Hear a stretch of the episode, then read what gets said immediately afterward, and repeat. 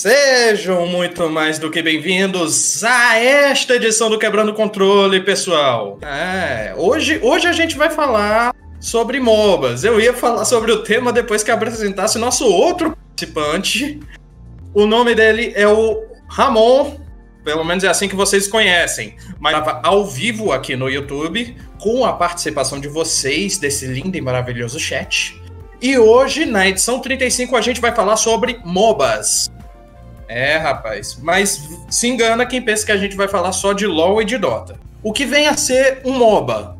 Porque a gente olha os campeonatos, o CBLOL, o Mundial de LoL, o Mundial de Dota 2, e esses campeonatos, eles têm uma premiação muito grande, além de ter um engajamento do público muito alto a gente pode afirmar que esse tipo de esporte ficou muito famoso e muito lucrativo, pois em 2018 o Dota 2 teve a premiação de 41 milhões de dólares. Rapaz, se fosse hoje, quebrava a empresa.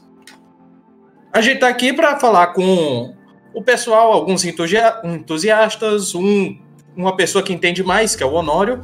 Então, por isso que eu vou falar primeiro com ele. É, Honório, quais são os tipos de MOBA que existem. E vamos dar alguns exemplos. Alô, Honório?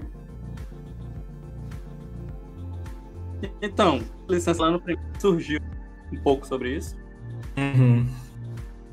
Beleza, então. Então, é, o MOBA é uma abreviação para Massive Online Battle Arena. Ele é uma arena de batalha online geralmente é, de 3 a 5 jogadores de cada lado disputando para obter alguma alguma vantagem no time, né? E finalmente batalhas que podem tem jogos que são batalhas de 10 minutos e tem jogos que, como o Dota 2, que pode chegar a mais de uma hora de, de, de luta, de batalha, né? Numa disputa só. Uhum. É... O primeiro MOBA ele surgiu dentro de um outro jogo. Ele é um sub. Ele foi desenvolvido dentro de outro estilo de game. Que foi o RTS, né? Com o Warcraft 3. O Warcraft 3 The Frozen Throne ele, per, ele permitia que os próprios jogadores criassem seus mapas customizados. Ele era um jogo de estratégia de guerrilha, tá entendendo? Uhum. E eu jogava esse jogo na época. E, inclusive, eu sempre gostei mais do, do estratégia do Dota, do, do, do, Dota não, do Warcraft, do que do. Só um minuto. Claro. Eu sempre gostei mais da estratégia do Dota, do, do, do Warcraft do que do, Warcraft do, do, do que do Dota. Mesmo. Depois, exatamente. Quando surgiu o Dota, eu ainda estava participando dos campeonatos de que tinham alguns poucos campeonatos em Fortaleza de Warcraft 3, tá entendendo? Aí eu tinha minha resistência, né? Obviamente, né? Eu só hum. dominava o, Warcraft eu ia lá querer saber de Dota. É. Realmente. Mas, quer queira, quer não, naquela época da febre das Lan Houses, era CS, outro esporte que é, é, tá despontando até hoje, né? E, e Warcraft principalmente os mapas custom, né? Que eram esses mapas criados dentro desses, desses criadores de mapa, né? E o, o mapa que mais se destacou dentro desse outro jogo, que não era um jogo MOBA, que era um jogo de estratégia chamado Warcraft 3, o mapa que mais se destacou foi o Dota, Defense of the Ancient. Uhum. É, alguns. Existe uma equipe por trás desse, desse, desse mapa.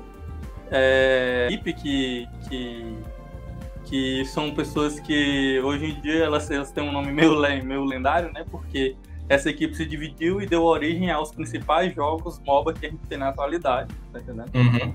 É, um deles foi o Ice Frog, o outro era o Soul e alguns outros nomes de lutas que não me vêm agora, assim, à memória. Mas se você precisar uma breve, se você fizer uma breve pesquisa na internet, você encontra o nome desses caras.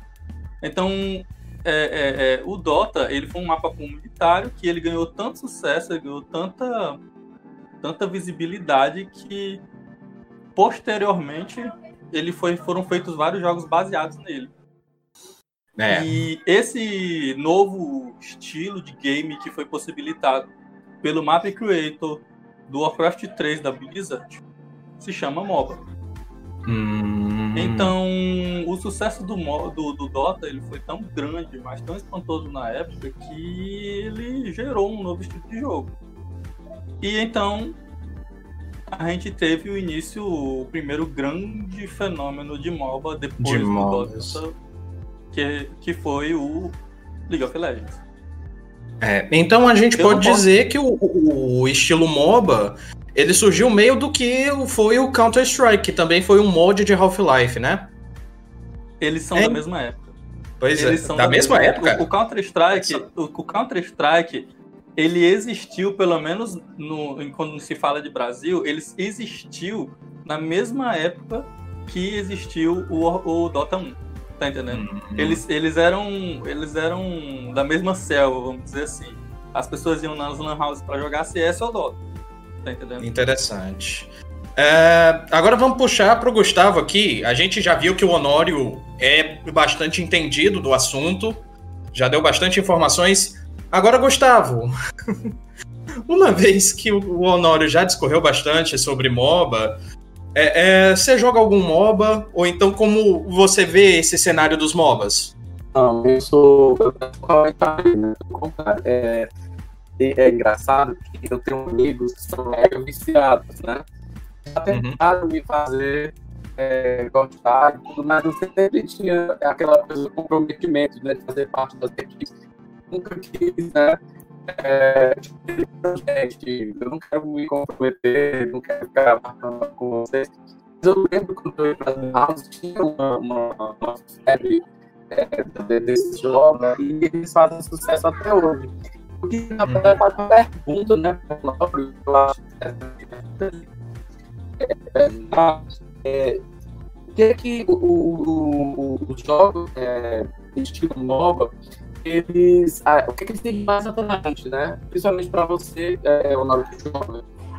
Que, é, quais as coisas que pegam assim, pelo coração, te conquista de fato e que te, te deixa uh, conectado tantas horas, se dedicando tanto, né? Quais são os elementos que são únicos dos outros tipos de jogos que tem?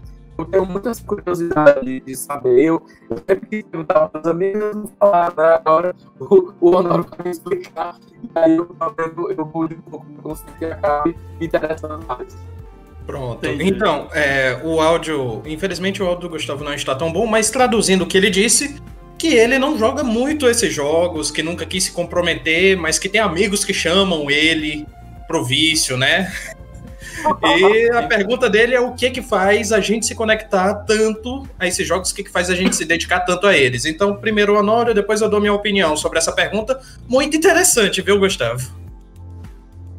Ó, oh, eu acredito que, que tudo que eu falar aqui é mais sobre a minha experiência pessoal. Então, vamos dizer assim que... Somos dois, então.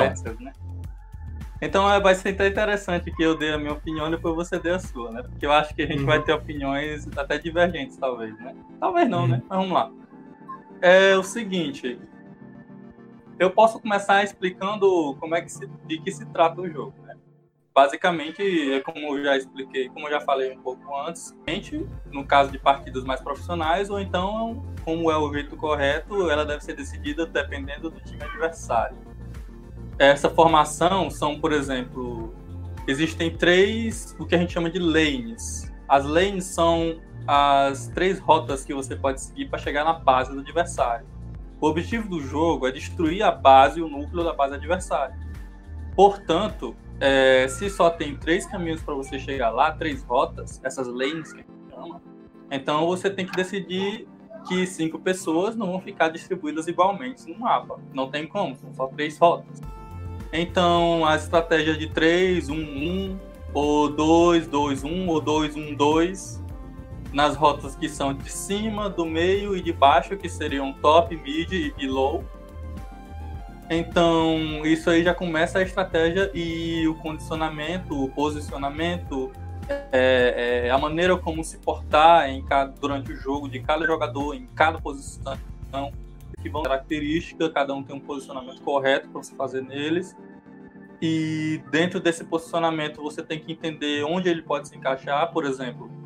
É, um, existem heróis que eles podem muito bem aguentar e sobreviver uma line tripla. Como é uma line tripla? É quer dizer que ele sozinho ele tem habilidade de sobrevivência suficiente para sobreviver a três heróis na mesma line que ele tentando matar ele. Logicamente, ele vai ter que ficar numa line mais defensiva, mais próximo da torre, e ele tem que ter é, é, é, habilidades que permitem que ele se escape de algumas situações. Daí, quando você começa a entender isso, você começa a entender como é que funciona o jogo, propriamente dito.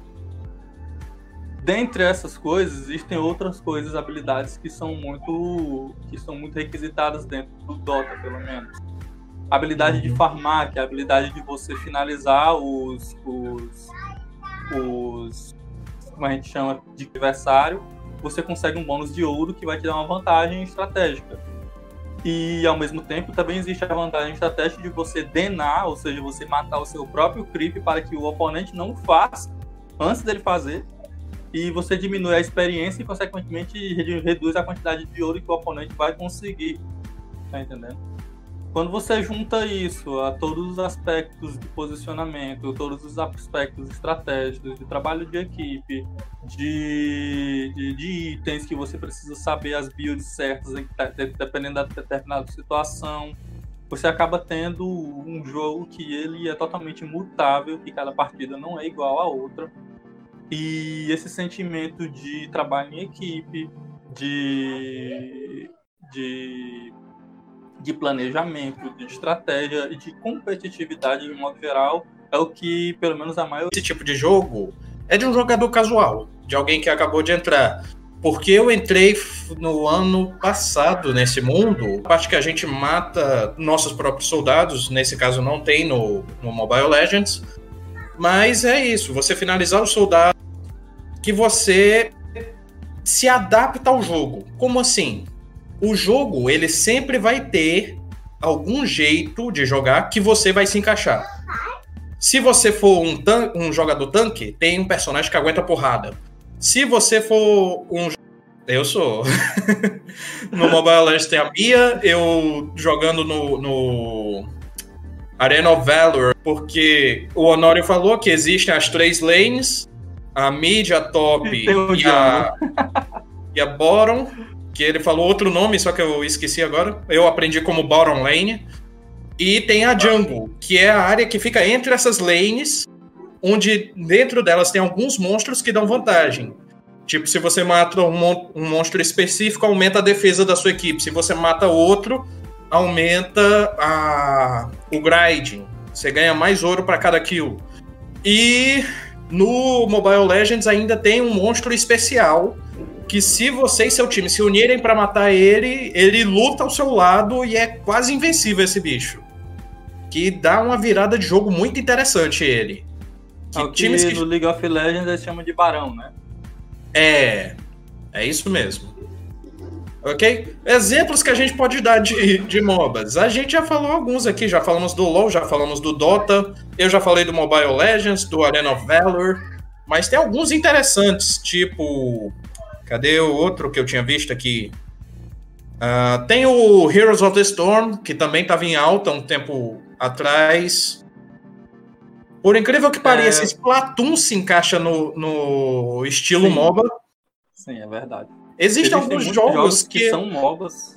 Pois é, é porque o MOBA a gente fecha bastante o pensamento para LoL, Dota e jogos parecidos, mas jogos de batalha de arena, multiplayer, onde tenham três ou mais participantes, entram Paladins. Paladins eu não diria que é um MOBA, mas ele tem elementos de MOBA, que é muito interessante.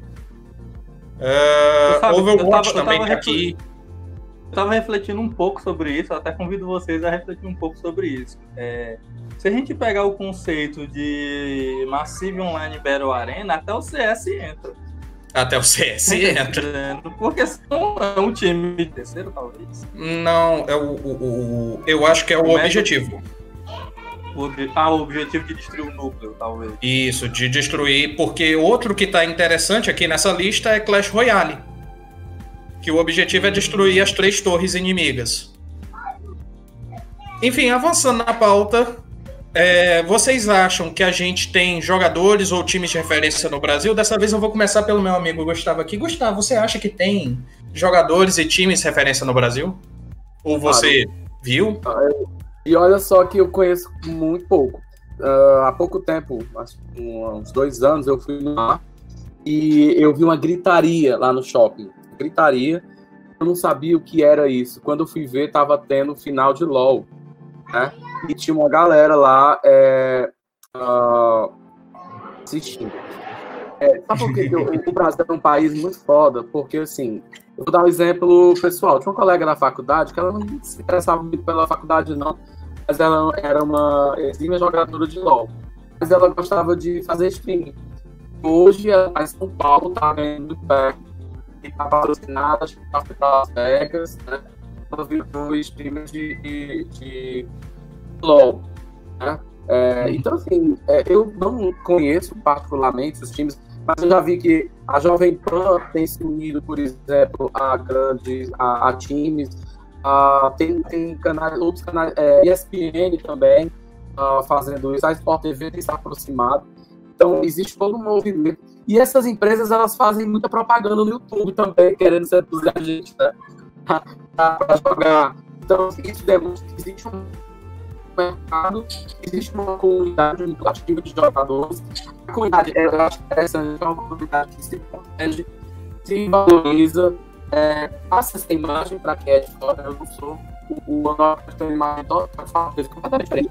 Passa essa imagem de uma que ela protege, que ela defende, que ela explica como ele está fazendo agora. Eu acho isso legal.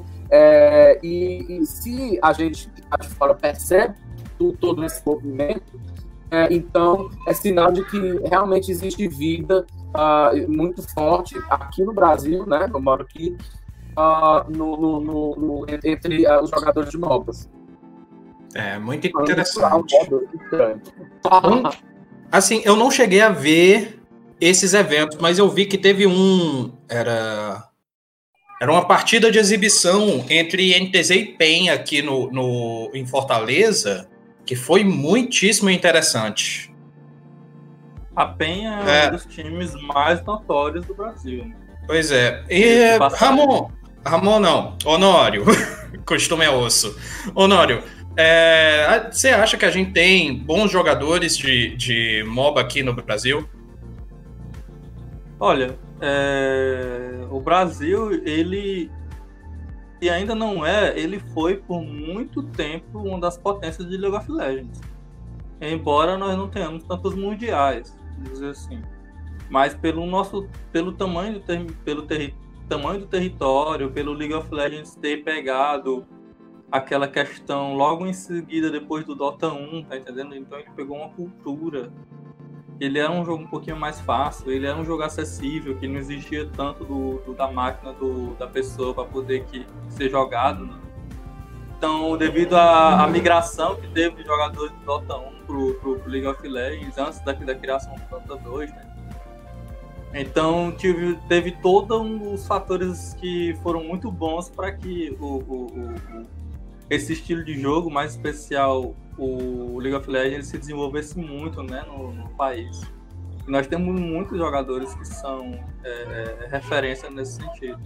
Eu não vou poder citar é, é, é, é, nenhum deles aqui, porque particularmente eu não estou envolvido com a cena atual. Uhum.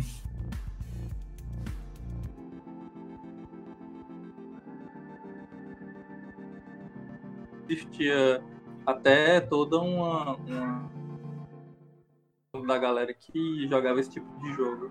Coisa que não é uma realidade hoje, graças a Deus. Né? Peraí, só um instante, é só estabilizar aqui. A live se manteve, a live tá de pé. Ótimo. Uma pergunta também, é, você acaba pulando. Uh, cortou alguma parte aí da conversa? Quer que eu repita qual parte? Uh, pessoal, nos desculpem, é, porque com essa alta demanda de internet de vez em quando falha. Nossos servidores da SEG aqui deram uma quedinha, mas já voltaram ao normal. Uh, sim, uh, Gustavo, qual era a sua pergunta mesmo? Diga aí o que, que você queria perguntar. Ah, quais são os elementos do, do, jogo, do jogo que você se apaixona? Eu acho que o Nora falou até de estratégia, que eu acho interessante, né? De montar as equipes, né? E tal, uhum. e me passa a impressão de que é, tem de tudo um pouco, por isso que talvez seja tão atraente. Sim, Se sim. você é, falasse um pouco disso. Eu não sou host, mas eu tô dando. um- Não, toda, toda pergunta, toda ideia é válida. É claro. Por isso que nós temos o nosso lindo chat aqui, que apesar de ninguém ter se acusado ainda, eu sei que vocês estão aí. Beijo pra vocês do chat. E respondendo aqui o, o- do, do, do LOL, que ainda tem medo. Lá na faculdade, não- os meninos não podiam dizer que jogavam LOL, que tinha um outro grupo de meninos que faziam. Então, é, eu vejo essa mudança meio como uma mudança também da imagem do nerd, que não podia dizer que era nerd. Mas voltando à sua pergunta, Gustavo, eu vou iniciar, depois o, Gusta- o Honório fala. É, na minha visão, o que que me fez gostar dos MOBAs? É, ah, tá.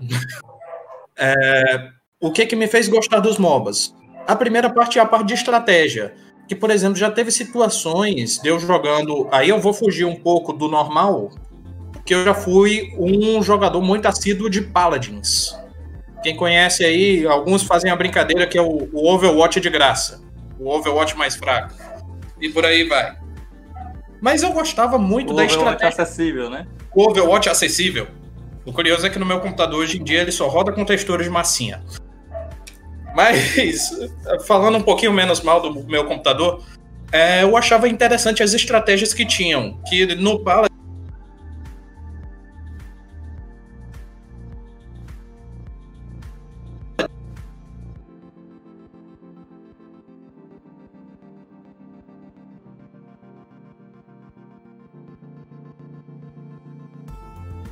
Servidor tá de pé de novo?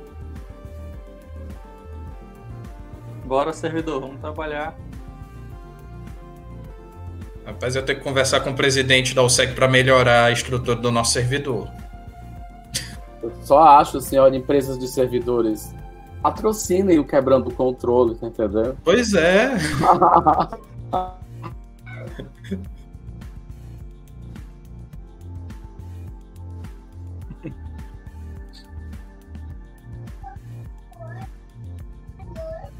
Uhum. Pois é, é, infelizmente, infelizmente a internet no porém, tipo, dois tanques, um suporte, um dano e um flanco. Aí eu, eu achei interessante. Ele falou que a gente ia perder, só que meu Grover foi o melhor da partida. Meu... Uh, Honório, diga agora você, qual elemento te faz se apaixonar por esse mundo dos MOBAs? Olha, particularmente é a estratégia. Eu sempre fui um jogador estratégico. Eu, as minhas origens, é como eu falei, as minhas origens é do Warcraft 3. Então estratégia sempre vale mais para mim. Eu sempre pego posicionamentos mais complicados para tentar. É, eu vou dar um exemplo, de, por exemplo, vou dar dois exemplos de estratégias que são comuns que eu vou falar do exemplo do Dota porque é o que eu conheço mais, mas que com certeza você vai encontrar similares nos outros jogos que você jogou. Inclusive, Uhum. muitos deles eu também joguei, mas como que eu domino mais é Dota, vamos pro Dota. Uhum. Então, basicamente, vamos falar aqui primeiro sobre a estratégia de itens no Dota. É, existem habilidades no Dota que são, são classificadas como mágicas ou físicas. Se você está lutando um herói que ele dá muito dano físico, você tem que pegar e fazer uma build de itens que seja boa contra dano físico. Existe um item em particular, por exemplo, que é, é a Blade Meio. A Blade Meio ela permite que ela tenha um custo barato, um custo-benefício bem barato, e a partir da hora que você ativa ela, você reflete 100% do dano que você recebe por alguns segundos. Então, existe um outro um herói que ele é um herói que a gente chama de carry, né? Que é um herói que ele tem um poder de no final do jogo ele literalmente carregar o jogo inteiro, que é a PA, Phantom Assassin. A PA, deixa eu explicar como é que é esse herói. Ela tem uma skill que ela permite que o dano dela dobre, triplique ou quadruplique, dependendo do, da, da, da, do que ela fizer. E essa skill também ativa em criticals.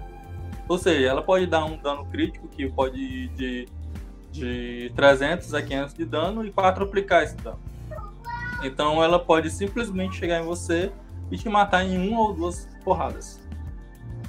Então, se você tem um herói que tem uma, que tem uma capacidade de dano tão alta, principalmente no endgame, e ele, você sabe que ele vai para cima de você porque você é um herói de suporte e você tem que ser morto o mais rápido possível para que você não possa ajudar o time. Uhum. Então você pode fazer uma Blade meio e ativar assim que você vê ela, que ela vai pular em você e vai morrer junto com você.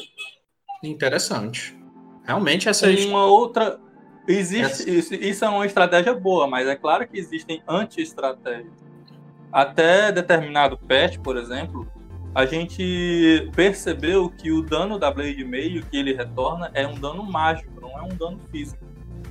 Então, uma estratégia básica para que um, virou item padrão para quem usava PA ou qualquer outro carry utilizar um outro, um outro item chamado BKB que permitia que por alguns segundos, assim como a Billy Mail, ficasse invulnerável à magia. Então eu podia, a pessoa que usa Carry, pulava em cima de quem estava com a Blade em meio e matar o Nente, de ficar checando os itens dele ao mesmo tempo que você está se preocupando com seus próprios itens, a própria build. E a habilidade de você mudar essa build conforme a partida vai, vai aumentando, é, elas decidem um jogo. É interessante. Outro, Outro fator que eu não posso deixar de notar é que o jogo já começa na hora de selecionar os jogadores. É, como são 170 heróis, nós sabemos que é impossível de balancear tudo corretamente. É impossível, humanamente. Uhum. Vai ter alguma coisa quebrada. Então, o que é que acontece? Mas só entra 10 heróis por partida, 5 de cada lado. Então, a escolha dos heróis tem que ser vantajosa para o time que quer vencer por exemplo, uma, é, é, se, eu, se eu tenho uma, um. Não pode ter um time só de carry, por exemplo. Porque uhum. se o time tiver só carry e lá, e lá do outro lado tiver um ou dois carry e tiver uns heróis que eles são melhores no início, os carries eles sofrem muito no início, eles não vão conseguir farmar e, consequentemente, eles não vão nem chegar no endgame. É, uhum. outra coisa que é interessante na questão de posicionamento, que eu vou citar que tem no Dota, mas com certeza tem em outros jogos a questão da ward, né? A ward é basicamente um, um olho espião que você que equivale a um item que você compra e você pode colocar em qualquer lugar do mapa. Heróis que são jungle ou heróis que são suporte, que são heróis. Quando você percebe que esses olhos espiões é, conseguiram captar a presença de algum inimigo isolado, ou quase, ou semi-isolado, talo, e esse herói, por exemplo, era um carry, ou era o tanque, que é uma posição também muito importante, isso não me dá uma vantagem estratégica para que a gente possa levar uma das torres do adversário sem que ele tenha muita opção de defesa. É. Tá entendendo? Sim. Se a gente consegue enfrentar e derrotar três ou quatro heróis inimigos, por que não ir lá fazer o barão logo? E ganhar uma, uma vantagem maior ainda e finalmente ter, talvez até ganhar o jogo, finalizar. E aí é. começa a estratégia do jogo. É, muito interessante, muitíssimo interessante. Antes da gente continuar, finalmente alguém se acusou no chat. Beijo. Aline Pitombeira, eu ainda vou fazer o selo de figurinha carimbada, não perde uma não perde nem os testes de transmissão. Ah, selo de, de controle de qualidade de, de audiência. É.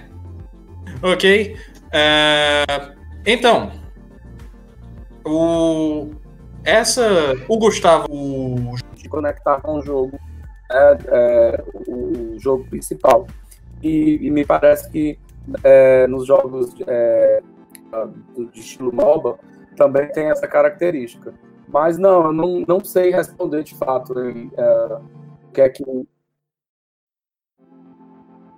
Ok. É, é, Honório, eu vou passar a bola para tu e depois eu vou chamar a pergunta do Daniel Alves. Beijo, Daniel.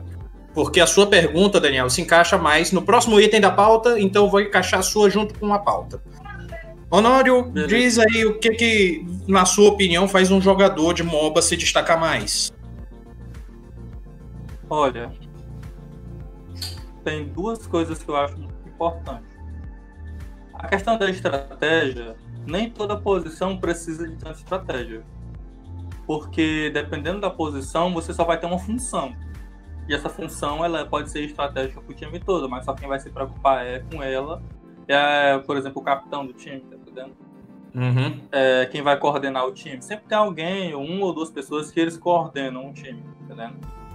Isso é muito importante saber quando está certo. Isso é muito subjetivo, mas é, é coisa essencial para você jogar MOBA. Isso você só vai conseguir jogando. Você só vai conseguir jogando uma ou duas vezes por dia, como se. Não, não, não jogando todo dia direto, como se não houvesse amanhã. Você só vai conseguir fazer assistindo partidas, assistindo o campeonato. Você vai conseguir saber que herói pega qual, que herói, que herói tem vantagem contra qual, que item tem vantagem contra qual, o que fazer quando o, o, o herói inimigo se vai, adianta mais quando o próximo mata ela com itens de dano. Então, existem é, é, é, contramedidas para cada estratégia, e mais para você saber como se portar, não vai ter alguém para te dizer durante a partida. Tá? Então, é. para que você não precise que as pessoas fiquem te dizendo, você precisa jogar, jogar, jogar, jogar e aprender. Uhum. E eu acho que o segundo item que eu ia falar, que um jogador precisa ter muito, é capacidade de transformação. Ele precisa se mudar a cada jogo. E ele só vai conseguir ter essa capacidade de adaptação, Tempo, de né? transformação, não. se ele tiver conhecimento. Então, é exigido muito mas muito mesmo, dos jogadores de, de, de MOBA por conta disso, porque ele precisa ter um senso de estratégia que só vem com conhecimento e uma capacidade de, de, de adaptação que também tem ler segundos. Então ele tem que ter um reflexo também absurdo. Pois é, muito então, interessante. Muito interessante. É, eu vou falar em cima de você, que é, é, o que eu vejo importante para os jogadores de MOBA. Na questão que tu falou da estratégia, de estudar contramedidas, de ter experiência para saber como reagir a certa situação, mas eu acho também muito importante a comunicação. Dependendo do jogo, às vezes ela é mais ou menos importante. Que, por exemplo, no Mobile Legends a gente tem o chat voice, mas tem outros jogos que não tem. Por isso que é importante o sistema de marcação que, algum, que a maioria dos jogos tem, que marca no mapa um ponto e diz que é para atacar ou para recuar ou para pedir reforços. Tipo, o, a estratégia que tu falou do, dos espiões, dele marcar, olha, o une aqui que tem um cara sozinho aqui. Entendeu? No Paladins, comunicação funciona muitíssimo bem que você pode avisar, não, o flanco dele está muito forte e tudo mais. Então, ata então atacar por um flanco talvez não funcione, mas é, se proteger dele ou então atacar pelo outro flanco seja melhor. Avançando na pauta, agora essa parte eu acho que o Gustavo vai saber um pouquinho melhor. Porque, assim, a maioria dos jogos do estilo MOBA estão no PC. A gente pode citar vários: Dota 2, LoL, Smite, Heroes of the Storm, é, Overwatch, Paladins.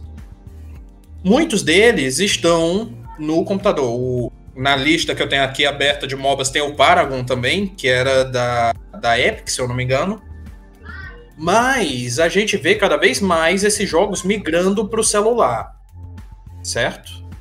o que é um movimento muito interessante. A gente já falou várias vezes aqui, desde a volta do Quebrando Controle, e aí eu encaixo com o comentário do Daniel. Daniel disse: boa tarde. O futuro dos MOBAs estão nos smartphones por ser mais versáteis. Exemplo sobre Arena of Valor.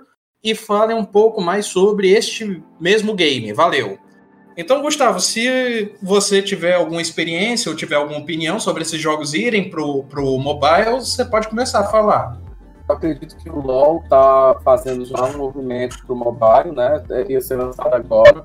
Vai ser lançado esse ano, é o é, Wild Rift. Isso, teve um beta, é, saiu ontem, se eu não me engano. Então tem toda uma expectativa em cima disso. Acho que é uma tendência, não tem como. Mais ainda, é uma tendência a versão mobile desses jogos e depois, no futuro, tá? no futuro próximo, é, a, é uma interligação né, das plataformas. Então, tem para onde fugir. Né? As pessoas estão indo para os celulares, as empresas querem ganhar dinheiro e elas vão fazer isso. Como isso vai ser feito? Vão ser versões é, é, reduzidas, não, já não sei. Aí vai dar estratégia de cada um. Mas é uma tendência que não tem para onde fugir, uh, não tem para onde correr. Eu acho que vai ser uma coisa interessante, porque vai atrair um número maior de jogadores também, sabe? Uh, porque as pessoas têm celulares e, estão jogando mais no celular. Todo episódio quebrando o controle, quebrando o controle. A gente fala de mobile, tem uma galera dizendo que não, que não é legal, que não sei o que, já tem outra galera dizendo que legal, que bom, mas é, uma, é inevitável. E pode ser que no futuro a gente tenha, é, não necessariamente LOL, mas outro, outro, outro, outro jogo, é, que seja referência no mobile e outro referência no, no, PC. Pode acontecer isso também, mas é uma tendência para onde correr. Né?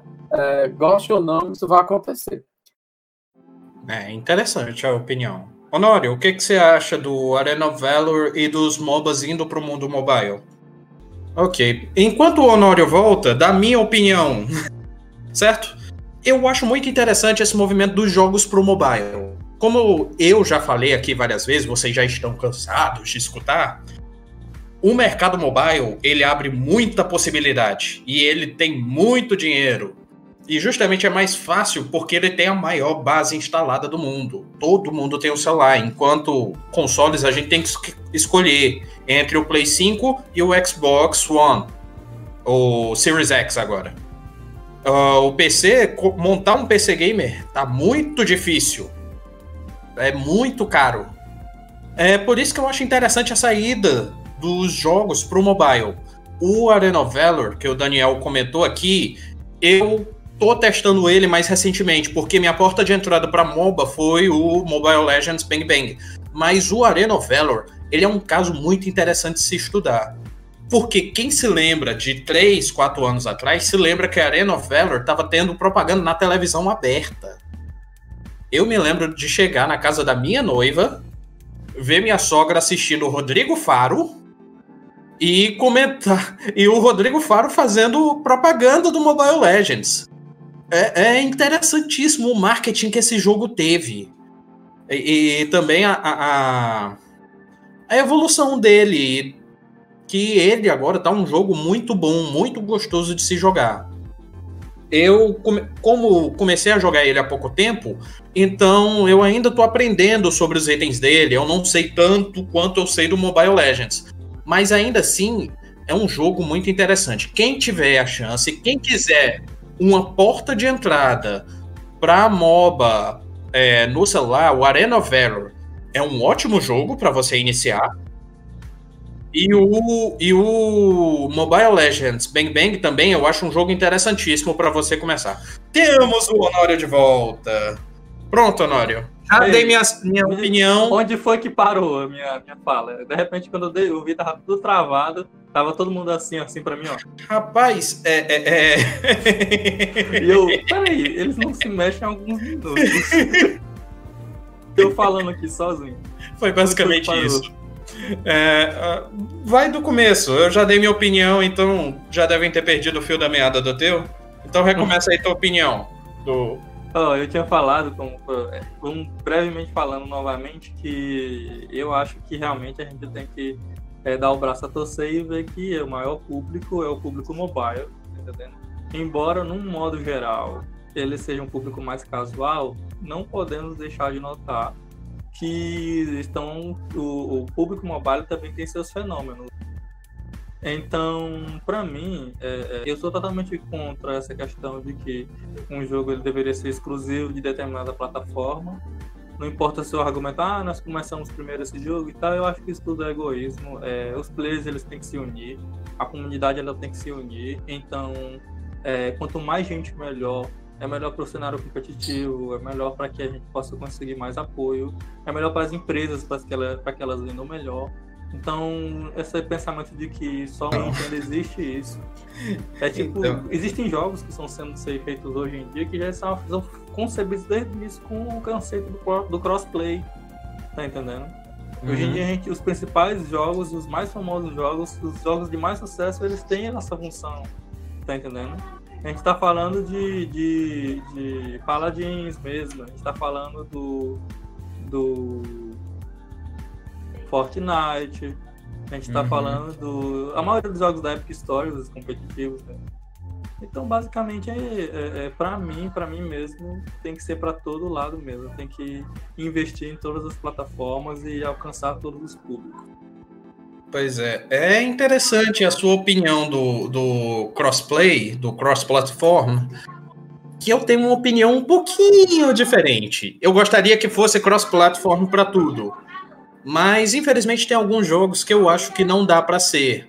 Por exemplo, saiu recentemente o, o para mobile o Team Fighter Static e o Legends of Runeterra, que são é, dois jogos da Riot que ela lançou, que ela anunciou no ano passado junto com um pacote que veio junto Valorant, veio também uma animação que eu não me lembro agora qual das duas que ele anunciou lá. Que estamos... O computador. Primeiro porque vai ser um jogo um pouco diferente que já foi anunciado que o jogo não vai ser exatamente igual. Eles vão tentar modificar o jogo para as partidas serem mais rápidas.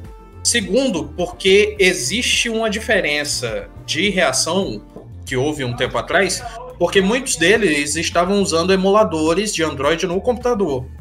E aí eles jogavam com teclado e mouse. E isso dá uma resposta muitíssimo mais alta do que para quem estava jogando na tela de celular. Mas, voltando para a pauta, é, é, agora que a gente falou de mobile, a gente entra em outro assunto. Porque os jogos mobile estão tendo cada vez mais campeonatos. Tipo, a gente teve, ou pelo menos eu ouvi ano passado ou foi retrasado, sobre o Mundial de Clash Royale, que a gente tinha representante brasileiro. E esses jogos mobile, Mobile Legends, Arena of Valor, eles também têm seus campeonatos internos. Então eu gostaria de saber de vocês sobre os competitivos desses jogos. Começar primeiro pelo Gustavo, que eu não sei se ele sabe se tem ou não. É, eu, eu, percebi que está tendo todo investimento, né? O, a, a, aquela Supercell, a empresa Supercell que faz o Crash Royale, isso, e faz o, o, uh, o Brawl Stars, é, tem investido né, em campeonatos, né, em, em ações né, em vários países e, e, e, e, parece que vai ter um Mundial de Brawl Stars também agora recente. E como você falou, teve de Brawl ano passado. É, essas empresas estão fazendo esse investimento porque sabem que vai atrair um investimento muito maior para a comunidade para mantê-la acesa do que, do que os outros. Né? Você lança um jogo que não, não é móvel e lançou, vai preparar um segundo, terceiro, sei lá, é, uma franquia que seja, enquanto que é, as fabricantes desses jogos, eles precisam, eles são quase que empresas de eventos também, né? Eles desenvolvem o jogo, precisam manter a comunidade ativa, os servidores funcionando direitinho, mas eles precisam sempre é, alimentar as comunidades com, seja com novidades, com mapas, com personagens e com eventos também. É, enfim, que deixa é, tudo mais interessante. Interessante. Honório, é, eu quero sua opinião um pouco sobre o, os esportes desses jogos mobile. O que, que você acha deles? Reconhecimento merecido. Não tenho muito o que falar, não.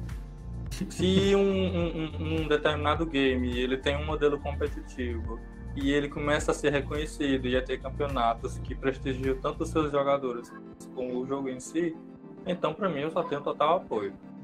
É reconhecimento merecido. O jogo tá, tá sendo bem jogado, tá fazendo sucesso. A galera... Por TV pro Brasil. Tá aqui o, é o World, World Championship de Mobile Legends. É muito interessante ver como é, é, é, é, esses campeonatos ocorrem. É muito interessante ver as estratégias que eles geram. Por exemplo, é, eu falei que eu gosto de personagens atiradores. Os, as minhas lanes é middle e bottom. Porque sempre tem alguém que assume a top lane e eu costumo ficar na linha que fica vazia. Na lane que fica vazia. Bottom ela é recuada ou avançada? No Mobile Legends costuma ser recuada. Beleza. É até por isso. Pois é. E é muito interessante ver as estratégias que esses jogos têm. E é, também eu acho muito interessante ver o cenário competitivo desses jogos evoluindo. Porque, poxa, 250 mil em prêmios. Isso a gente tá falando da premiação total, não é o do primeiro lugar. é muito interessante ver como esses é, esportes evoluem. Mobile Legends evoluiu muito rápido. A Arena of Valor também evoluiu bastante. É, não deu tempo de eu pesquisar o campeonato deles, mas com certeza tá tendo. O que o. o, o, o... Pois é. O que o Gustavo falou do Brawl Stars. Brawl Stars não. Onde eu vi, não estava classificado como MOBA, mas eu considero no meu coração. Eu e o Gustavo consideramos, somos, somos quase profissionais de Brawl Stars, não é, Gustavo? Então, eu tenho apanhado muito ultimamente. Tem apanhado muito? ah, sim. Depois, quando acabar a chamar a, o programa, a gente conversa mais sobre isso, porque o assunto hoje é mais MOBA. A gente recebeu uma pergunta se esses jogos são mais inclusivos. Na minha opinião, eles são. Eles são. Porque os comandos, eles são na tela, e aí o, o, os botões ficam visíveis, diferente do, do, de um LOL que você tem que saber as teclas do teclado, live no celular é visual esse, esses comandos. O que, que, que vocês acham? Vou começar é... então. Pronto, Honória é... começa. Olha, eu acredito que sim, eles são muito mais inclusivos até pela própria cultura que a gente tem hoje, que é a do, do bom celular, né? É, é, do bom smartphone. A gente tem uma cultura de que quanto melhor, mais moderno o smartphone for, isso dá até um, uma certa relevância social para o possuidor, tá entendendo? E, consequentemente, isso virou meio que uma, uma, uma, meio que uma obrigação social do adolescente moderno dele ter um bom celular para que ele tenha certa é, é relevância social dentro do seu grupinho escolar, entre seus amigos, suas amigas, tá entendendo? E uhum. isso acaba dando uma possibilidade de que um jogo celular um pouco melhor, ele tem a possibilidade de rodar esse tipo de aplicativo, que são aplicativos de jogos, tá entendendo? Então, sim, isso casa perfeitamente com a, com a, com a, a sociedade atual, essa questão do, do, do mobile. Esse é um dos motivos, inclusive, que a gente vai encontrar esse volume tão grande de pessoas jogando.